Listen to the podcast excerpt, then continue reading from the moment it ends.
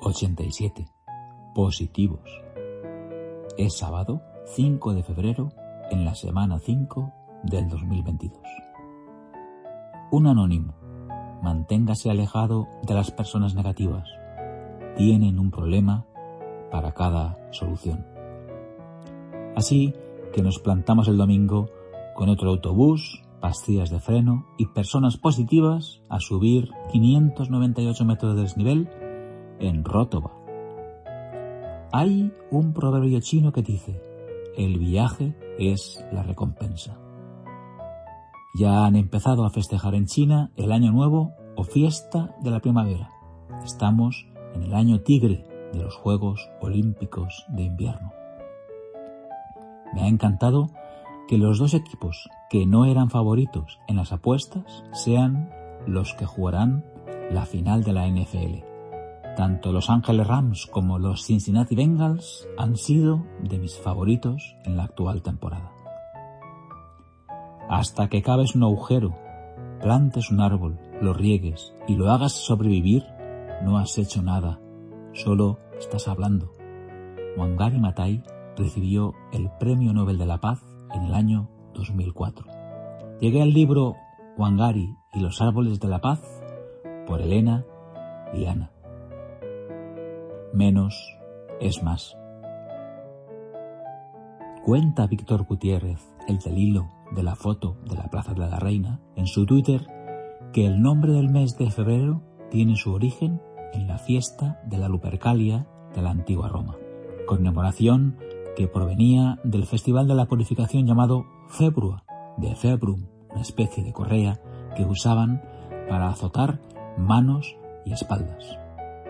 Pero lo mejor de la semana es que la pandemia, después de dos años, empieza a ser definida como una enfermedad socialmente crítica, lo que viene a definir el COVID como una endemia. Confucio enumeró los tres caminos que conducen a la sabiduría. La imitación es el más sencillo, la reflexión el más noble y la experiencia el más amargo. Sigo castigando el mundo meta. Soy negativo a Instagram y a Facebook y observo su reciente caída en bolsa por su, parece ser, pérdida de usuarios. Todo positivo. Ja, interpretación siempre negativa. Siempre negativa. Nunca positiva.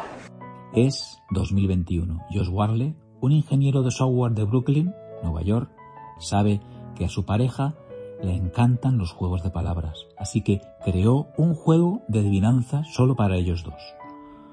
Lo llamó Wordle, una mezcla de su apellido y el word, palabra en inglés. El 1 de noviembre jugaron 90 personas y el domingo 2 de enero, apenas dos meses después, más de 300.000 personas lo jugaron. Así empieza el artículo de The New York Times, quien precisamente esta semana ha comprado los derechos del juego por cerca de un millón de dólares.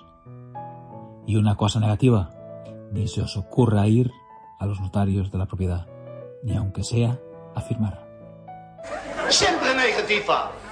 Nunca positiva. Es todo. Cuídate. Aprende mucho. Te escribo y te leo el próximo sábado. Feliz semana, Manel. Hace 52 semanas, en el MIN 35, que no se os olvide el último aforismo de hoy. El tiempo perdido nunca se vuelve a encontrar es el Carpe Diem que nos dejó Benjamin Franklin. Todo te lo voy a dar por tu calidad y por tu alegría. Me ayudaste a remontar, a superarme día a día. Todo te lo voy a dar, fuiste mi mejor medicina. Todo te lo daré, sea lo que sea lo que pidas. Y eso que tú me das es mucho más, es mucho más